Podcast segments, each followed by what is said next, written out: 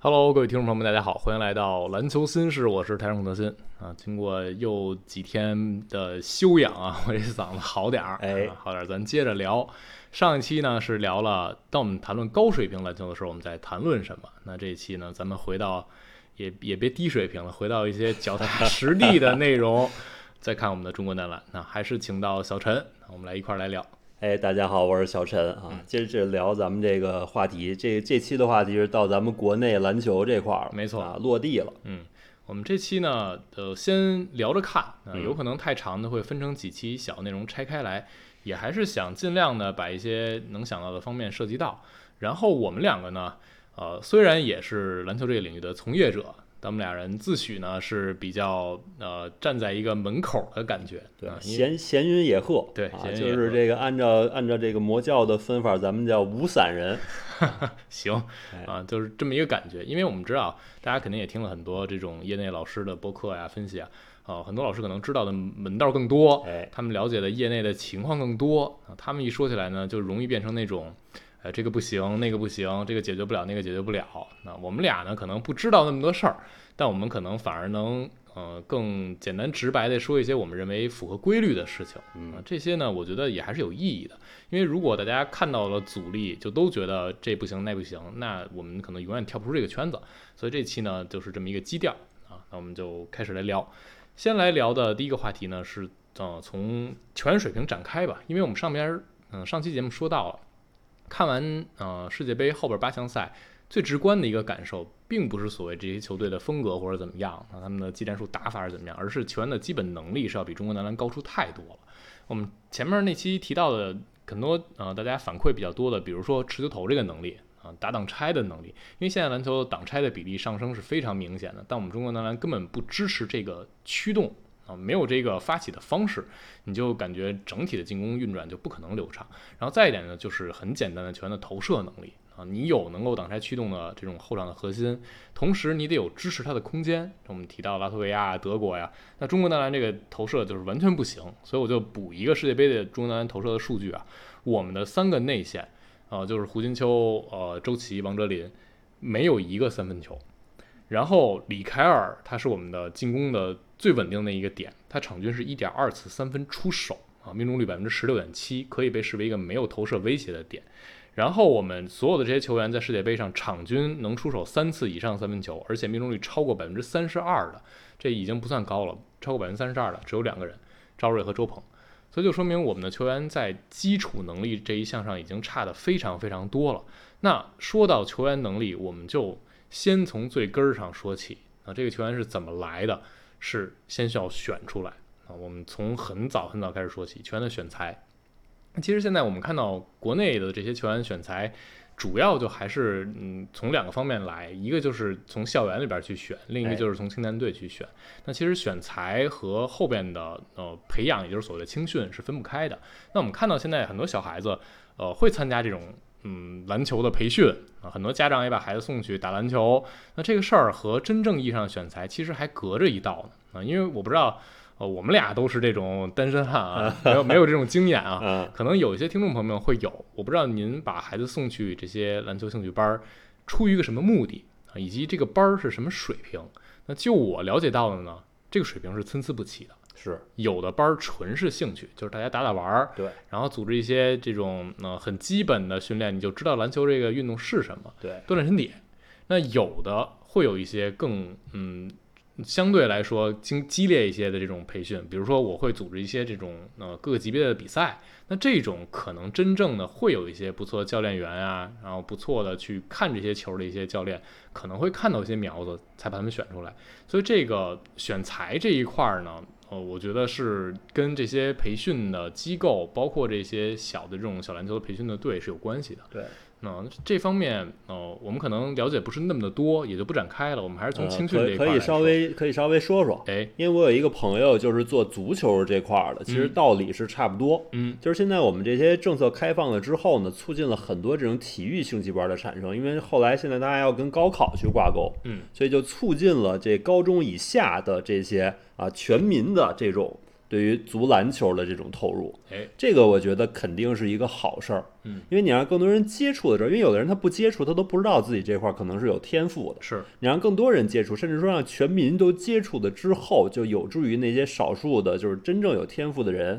能够有一个渠道进入到这里边来。嗯，我觉得这肯定是一个好事儿。对啊，但是嗯有一什么问题呢？就是因为全民都接触这个东西之后呢，它在这种功能性上啊，就就发生了一些转变。哦它不是为了很多班儿，就像你刚才说的啊，它不是为了培养这个球员的竞技性去去做这个班儿。纯是兴趣，哎，就是说的好听点儿叫兴趣，说的说的更直白一点儿呢，实际上就是一个托儿所。啊，托管，哎，就是周末学校没课了，然后家长呢，他也懒得带带着孩子到处去跑，他也累得嗯慌，怎么办呢？就把这孩子托管在篮球班儿或者足球班儿，嗯，然后呢，他在边上玩手机啊，或者怎么着，或者有家长可能就也不用看着，就是上下上下课的时候来接一下就行了。嗯，那家长呢，周末就解放了，孩子呢也很安全。嗯对吧？他不至于到处乱跑，也不至于去网吧，去一些这种这种场所。网网吧怎么？ 啊，嗨，就是说不至于去不至于乱跑哎，让让家长觉得很放心，就是知道你在干什么是啊。这对于家长来说，孩子是可控的，这就很好。嗯那么这样会出现一个什么问题呢？嗯就是家长他的第一需求啊，不是让孩子获得多高的这种技能，嗯而是说保证安全，嗯就是孩子千万别受伤。还有一个很重要是什么呢？不能影响学习。嗯就是说你你下午在这儿练练完之后回去累得跟死狗似的，作业也写不了，那家长是不满意的。我我看你这个啊是不是已经把自己的人 生这孩子怎么养都已经规划好了，了解这么清楚不？是因为我有朋友是干这个啊的，所以就是我们平时聊天儿时候会聊到这块儿，就跟大伙儿一块儿分享一下啊。相信您周围也有类似的这种，就是家长把孩子托管了呀，或者说您有朋友是干这个的嗯啊，大家都可以去了解一下，是不是咱们说的这么一个情况？嗯啊，所以说这种班儿呢，就是一方面它确实促进了很多人去进入，但是另外一方面就是说你太指望这个东西也是完全靠不住的。嗯啊，就现在我们的机制啊，就不导致这种班儿有追求孩子竞技的这种可能性，嗯因此呢，也就不导致就是说高水平的教练去去去进入这个行业嗯啊，因为高水平教练性价比是不合适的，人家需要就是一个看孩子的，你只要别把孩子看出事儿。啊，你往你把他往死里练没有用，人家不需要啊，所以就导致呢，现在这个教练这个缺口是非常大的，因为好多好多这样的班儿。是甚至如雨后春笋一般，全国都在开，尤其是大城市。对，啊反正就我了解啊，嗯，有些教练的水平真的参差不齐，对，就是就是导致现在这种鱼龙混杂的情况，没错，因为它缺口非常大，就是进来之后收入是非常有保障的。我可以跟大伙儿这么说，嗯啊，这个教练的收入，因为因为你想，你孩子上这一个班要花多少钱？他一个班如果有几十个孩子的话，这教练收入是非常可观的，嗯啊，但是呢，没有这么多人干这个，那只能快速的去去造一批水平不是那么高的人冲入进这个行业。嗯，这个从长期来讲啊，对于咱们这个发展肯定也是有点问题。肯定的，所以就是说，还是那句话，很多事儿就不能拔苗助长。你拔苗助长，一定是要出问题的，而且这个问题吧，可能一段时间它消化不了。嗯好嗯行，其实呃，我我特别同意小陈刚才说的那些，嗯但其实也还是有一些这种。其稍微职业一些的培训机嗯构，包括我们看中国篮球最近几年也在搞这个小篮球这个事儿，嗯很多 U 八呀这种比赛，小孩儿打的还是挺认真的。就是有一些家长是那样的，但是也有一些确实是把孩子送进来，看看孩子有没有在这方面发展的可能，嗯或者至少我是希望他在体育锻炼这方面去开发他们的身体能力的。对也有这些。对，那但是有这些的前提之下，还会有一个问题，就是我最近在跟一些朋友在探讨的时候，听到一个词叫做“十二岁退役啊，”，对，就是你这些小孩儿啊，甭管你是兴趣也好，啊、这是家长节省时间也好，还是真的想练一练也好，到了十二岁是一个坎儿，就是小学毕业的这块儿。那小学毕业之后，我们知道。很多家长还是会把重心放在学业上。进入到中学，你的课业的压力，然后你的整个的环境的变化，你可能会想未来升学的事儿了。那这个时候，很多孩子在十二岁这个坎儿，他不会有那么专业的篮球的嗯培训，或者说不会有那么专业的篮球的呃训练在从事了。所以在这个阶段呢，就会面临我们可能真正想探讨的就是青训的这个话题。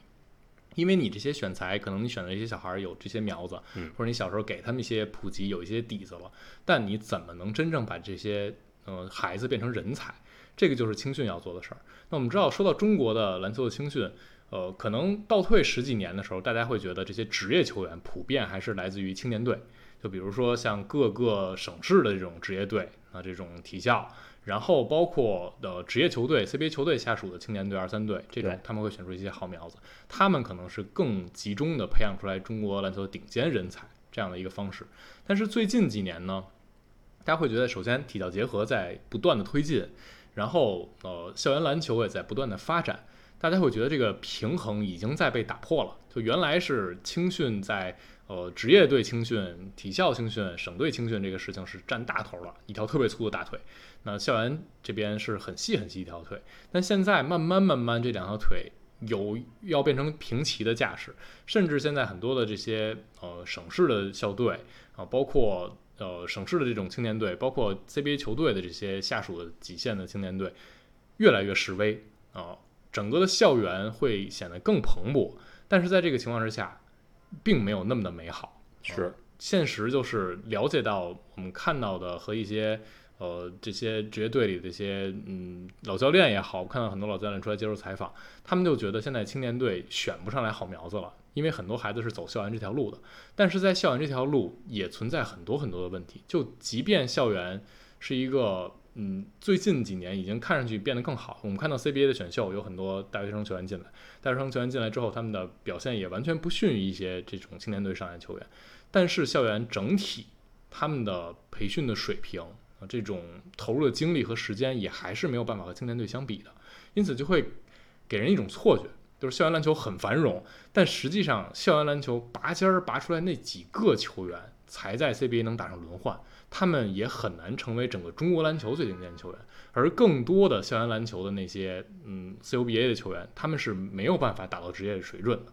那就会产生一个问题：如果我们现在把这些嗯青训的任务全都交给校园，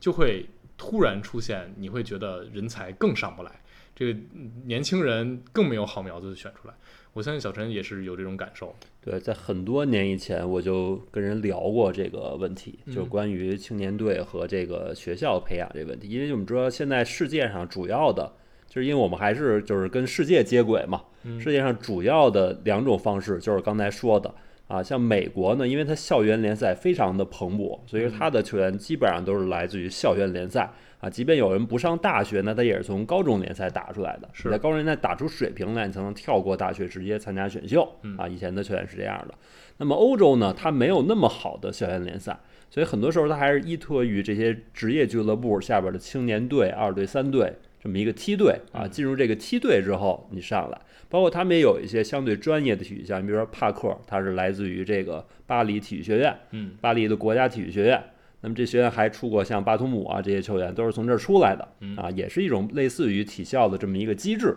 所以咱不能说这种体校青年队的机制就是绝对落后的。嗯那最近几年，因为我们的主席是这个姚明主席，所以说他是从 NBA 回来的呢，嗯他觉得应该往这个学校园的这个方向去发展，其实就是更接近于美国的这么一个形态。嗯，但是这里边就有一个很大的一个问题，就是还是跟刚才那个小球员那块儿的问题是一样的，就是教练这个这个阶层的问题。嗯我们小球员的问题是我们现在没有那么多专业教练，但我们要强行啊去推广这种这种小球员培训班儿，就造成很多水平不是那么高的教练进入这个行业。嗯那么在这个块儿，这问题是一样的，就是我们原来这个青年队他们的教练资源还是相对优秀的嗯，啊，他们的教练比学校的整体教练的水平还是要好的。对，反正就是呃，可能学校里也有有一些很好的教练人，哎但是整体上来看，对青年队更职业一些教练肯定会更多。对，更集中，嗯，是集中在这么一个有一个相对好的教练的环境里边儿，嗯，但是呢，我们青年队就那么点儿，嗯学校太多了。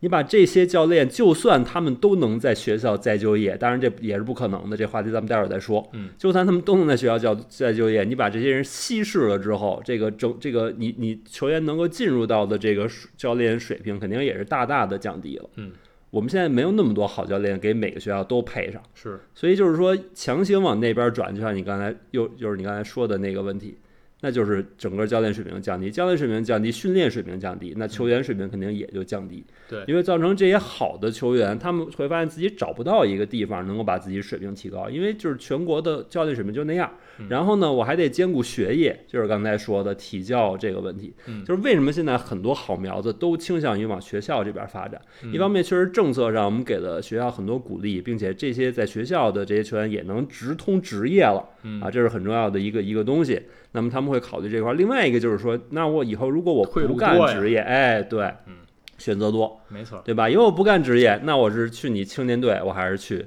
去学校？那肯定肯定是觉得这个在大学的这种前景会更好。我相信，如果咱们有家长听这节目，你也会觉得你孩子上一正经大学，嗯拿一正经文凭，这比你去青年队体校，最后可能你进不了职业队这种这种风险来说的话，肯定是去学校好。对，现在还愿意把孩子往青年队这种送的呢，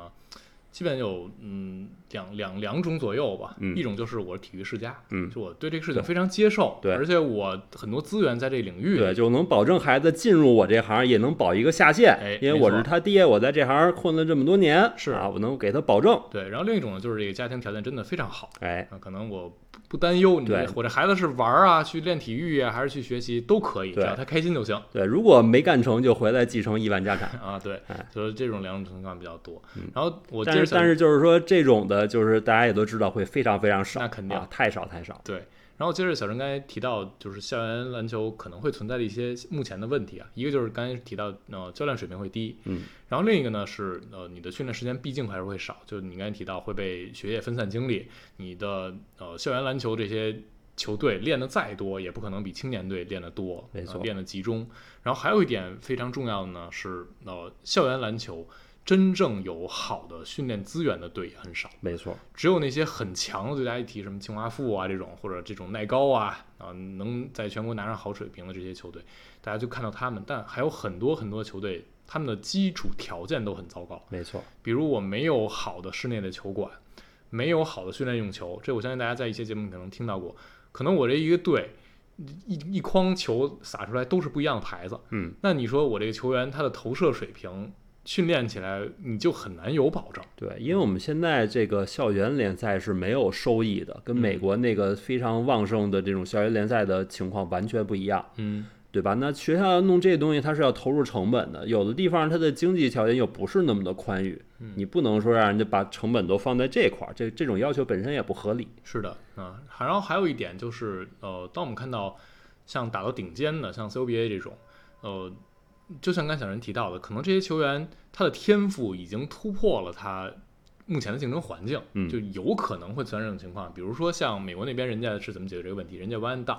我打一年我就去职业了，我就嗯对只需要在你这儿耗一年。对但是很多我们的 CUBA 的要求是打四年甚至五年。才能让球员去走上职业道路。那这个对于年轻人来说，他的发展的一个黄金期就已经被错过了。对，那所以我们看到，比如说日本现在有一些职业队会有这种嗯所谓的这种特设一个名额，我给你正在上学的球员来职业打比赛的这样一个名额。我这一个队里可能有这么一个名额，像河村永辉在这次世界杯上大放异彩那个后卫，他就是这样的一个特例的球员。但是他很快，他上大学之后，呃，就是以这种名额去了职业队打，然后他立刻就在职业队站，就是证明自己这个能力了，然后他嗯直接就变成了 B 联赛顶级球员 MVP 了。所以这个就是相当于我们看到这种苗子，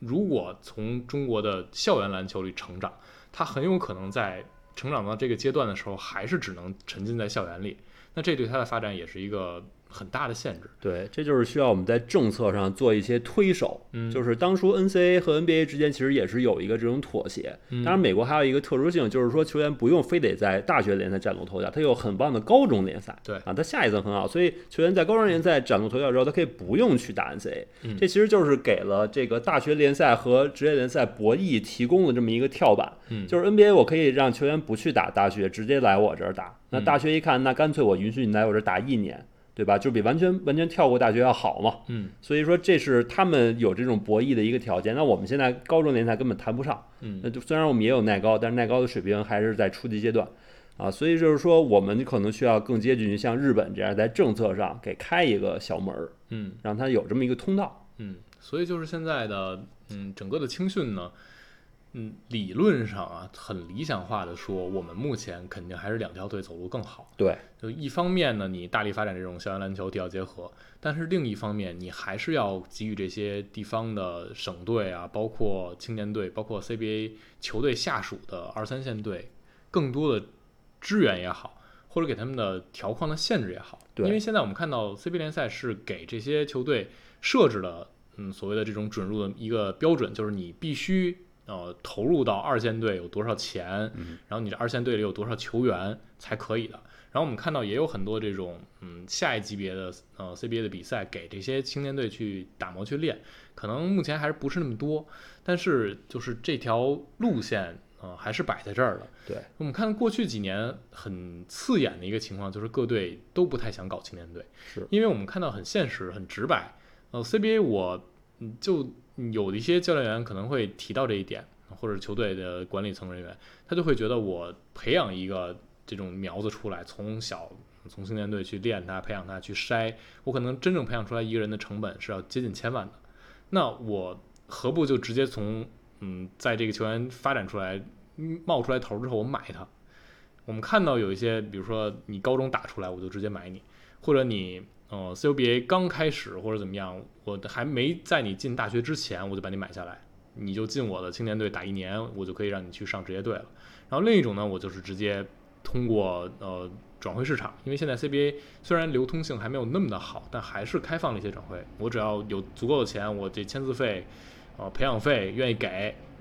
我就可以去买来这样一些人。那相对来说，对这些球队的管理层人员，他们可能觉得我买人这种成本是更低的，和我自己做青训去相比的话，可能还是买人更好。那这个事儿就真的是需要一些顶层设计。对，嗯就比如说我嗯必须要求每支队每一年在青训队上投入的新这种资产是多少，投入的财务是多少，然后我的这个队里要有多少人员配置，我教练的配置，整个球队的配置怎么样？对，对这或个者事情或者就是存说在，就是或者说，你让可以让他有一些利益输送，比如说这种转会费之类的嗯设计，对吧？就是你得让付出成本那一方能够有机会回收成本，是，嗯，现在是有这些的。对然后我们看到欧洲其实很多，大家就是足球可能更熟悉，就是这种嘛。有的队嗯对我可能一线队竞争力不是很强，但对我就非常擅长青训。对我就是为了卖人，对我我就这卖队人就是为了卖人，嗯，然后像欧洲的一些俱乐部，其实有一些也是这种类型，他们很多俱乐部是会很重视青训的。对那青训，嗯，如果你把眼光放得更长一些，因为之前跟陆老师聊的时候，骆明老师，我们的《体验周报》总编辑，嗯他会提供一些足球那边的思路。他是觉得青训这个事情，你的眼光够长远，是一本万利的。虽然这么说可能夸张，但他觉得是投入和产出完全可以有一个很大的正比，就是让你能得到满足的。就因为你从一个整个联赛的角度来看，如果我投入青训足够多，我就是能够冒出来更多人才。那我整个联赛的竞争力，包括中国篮球整体的影响力都会扩大。那我这整个盘子都会变大。这个事情可能你一说大家都明白，但具体到怎么去实施，因为不不跟我个人的利益直接挂钩，对，就会显得操作起来比较难。这就是经济学上那个公共资源的原理，是，就是嗯公共资源是一个最容易被忽视的一个东西，嗯因为这个蛋糕做大这个事儿，不保证我能分得更多没，错所以大家都会在分蛋糕上投入更多的精力。嗯至于做蛋糕，那是得是上边人去考虑。是啊，啊所以这个是真的很需要顶层设计的一个事情了。对嗯，但是但是总体来说，就是你把人才培养这块儿弄得市场化一点儿，肯定是会促进这个事儿的。就是你嗯得让青训的这个这个有有它的收益，嗯就不管是现在青年队儿也好，还是未来的学校也好，包括咱们刚才也提出了第三种方案，嗯就是就是除了青训队儿和学校之外，你还可以有第三方的培养机构。嗯对吧？就是不是不是跟球队或者是这个学校挂钩的嗯啊，它独独立出来，但是是一个市场化的机构。嗯那么它培养出人才之后，如果是能从职业队这获得收益，这个机构就能运行下去。嗯，就啊比如说像什么篮球学校啊这种，对或者就是这些嗯培训的机构，对但他们做的更大，或者有对专门的这么一个独立出来的部门出来。对，因为我们刚才说了，就是如果未来要是把青年队儿弄没了，然后都往学校这边弄的话，有可能有一些教练他就要游离出来。那如果有一些机构能能吸纳这些人才的话，其实是一个很好的过渡。嗯，咱不是说以后要长期这样，可能以后咱们长期的大方向还是全是从学校培养，是，可能以后我们也有足够多的优秀的教练在学校了。嗯啊，但是都是很久以后的事儿，因为你这么多教练要培养出来，不是一十年二十年，可能都都不一定够嗯，啊。所以说中间它是需要一个过渡的。那其实除了我们刚才说这三种啊，嗯就是学校，然后青年队、体校这种，然后再加上第三方的机构，嗯，还有一种，这种呢人非常非常少，但可能是尖子生，嗯就是留洋，哦，提前都送出去。对我们看到现在有这种蔡崇信的基金会，会每年嗯在疫情的时候停了两年，但是正常来说是每年会送一批孩子出去。然后包括还有一些呃全球体育的这种基金会会有这种项目，嗯。啊，包括有一些就是家里有条件自己送出去去出国上学去读去从事体育这个领域，那有这些孩子。嗯那我看到现在有一些博主去统计，目前啊我们在嗯美国这边，包括欧洲那边留洋的，呃，高中级这种年龄段儿也好，就十八岁以下的，然后大学年龄段儿的，呃无论是他在打大学的比赛，还是在打这种呃职业的比赛，包括像赵维伦这种，嗯、人家打的是意甲那边的，那一共中国现在可能有四十来个孩子是在外边儿的，就是篮球的这个领域，那男孩儿和女孩儿都有，目前这个数量还很少，但我觉得慢慢慢慢会多一些。然后我们既然看到了像有蔡崇信这样的呃基金会在做这个事情，可不可以有更多的嗯，嗯我们说有识之士也好，或者企业也好，甚至说俱乐部也好，能做这个事儿？之前首钢做过雏鹰计划，那这个事儿呢，可能呃操作起来有一些难度，或者最后。呃，这个结果有一些他们不太满意的地方，但我觉得你还是有曾凡博这样球员出来了。嗯，那你只是做了那一些之后，就已经看到一个曾凡博了。如果有更多人做这个事情，我相信能有更好的苗子出现，因为这一批可能是很少很少的部分，就是很顶尖的这种苗子。嗯，他们在嗯国外接受这些更高水平的锻炼呢，就相当于你绕过了在国内你需要给大环境努力的这部分，对你只需要他们个体努力到这些个体的身上，把他们送到更好的环境里去。所以我觉得这个也是很重要的一条路。对对，但是这块儿其实它也是需要国内给它提供这种一个完整的闭环，嗯就是我们只是找出少数的富豪也好，或者机构也好，愿意出钱找给这帮孩子这种机会，这其实非常简单，嗯，因为我们有的是有钱的人，也不缺想这么干的人。是但是难的地方在于什么呢？首先你得给这给这些，因为咱们这是说了已经是少数精英化的一个路线，对，那你得首先得把这些精英选出来，嗯对吧？我这基金是让谁出去留学，这名额是有限的，那这些名额怎么产生？嗯对吧？它得有一个机制，有一前置的机制。是然后后续的一个机制呢，就是这帮人才培养完了之后，回来之后怎么处理，嗯对吧？得让它形成一个闭环，是他他回来之后产生的部分收益能对这基金会形成一个反哺，让让这基金会本身能运转呢，还是说到底怎么着？嗯大家要拍卖这人才啊，还是怎么着？就是你得你得想象一个场景，让这个事儿能形成一个闭环，嗯，那就像就就行了。对像啊蔡崇信基金会这种，他们做这个事情就是不讲求这种，哎，人家是专门基金会有这一部一笔钱，对，花在这个领域，相当于跟做慈善似的。对，那那也可以，就对是他培养完了之后，回来之后具体人想干嘛呢，都跟他没关系，那嗯对也行。是，啊然后你像俱乐部呢，像首钢这种，那你当然回来你要为我效力啊，嗯，啊，就像曾凡博这种类型的，我相信，嗯，只要你想，还是能做的，对就是哪怕你多一个基金会或者你多一个球队想这条门路，走这条门路去试一试，那就有可能多培养出来一两个人才。那对中国顶层来说，我多一两个好的苗子来说就已经很好了，嗯所以我觉得这条路。也是一定要坚持的，对啊因为这是一个精英化，能给你更快见效的路。那因为你看到这些孩子，嗯像什么环思南他们，马上要打 U 十六这种，他们未来就已经在所谓的美国这些未来选秀榜单上就已经是四星或者是全美前三十、他们就是能让你看到更好的希望的。对啊这些是给嗯更多的中国球迷一个盼头，然后也让我们明白我们的球员如果在那个环境下，他是可以有好的表现的。对，他其实不是不是纯粹的人种问题，对对，嗯其实我们其实我们不用非得看日本的这届世界杯的表现才能证明黄种人是可以的，我是们有很多例子，包括我们自己球员的例子都有没错啊，嗯所以说要给他们提供这样的机会。嗯，那以上呢就是在青训这一部分。啊，我们砍的也差不多了，但可能去实操呢会有更多更多的麻烦和难点，但我觉得我们俩已经把基本的一些点差不多说到了。对。那嗯然后关于球员这块儿，还有下一个环节嗯就是这个高端球员的培养。是我们刚才说的青训，实际上是从一个普通人到职业队儿这么一个桥梁是的，啊，打通了这块儿的一个一个一个这么一个环节。嗯那下一个环节就是进入职业联赛之后，嗯这球员怎么能进一步去成长，成为最厉害的那波球员？没错啊，你你都开始 Q 流程了，啊， 嗨嗨，咱不是就是往下倒嘛，啊是对吧？因为因为就是说这个问题也非常非常重要，因为如果说球员都停留在他刚进职业联赛那个水准，那那那基本上也是不行的那肯定啊啊。所以说这个联赛本身的环境怎么让促进球员的这种成长，嗯，也非常非常关键。哎，那我们就聊到了第二个话题，这有可能是分到第二期节目里了啊。嗯，这个话题呢就是联赛，对，哎，那突然断掉了， 因为联赛的话题呢，我们放到下一期去聊。那这一期呢，我来补一个小的彩蛋啊，关于最近 NBA 的一些话题，我们这节目也好久好久没聊 NBA 了。最近 NBA 有两件很热的事儿啊，第一件是小凯文波特对自己的女友施暴啊，然后他被捕了，当然已经交了保释金出来，但是在十月十六号啊还是会接受庭审，打得非常的凶狠残暴啊、据说是握着拳头一通锤，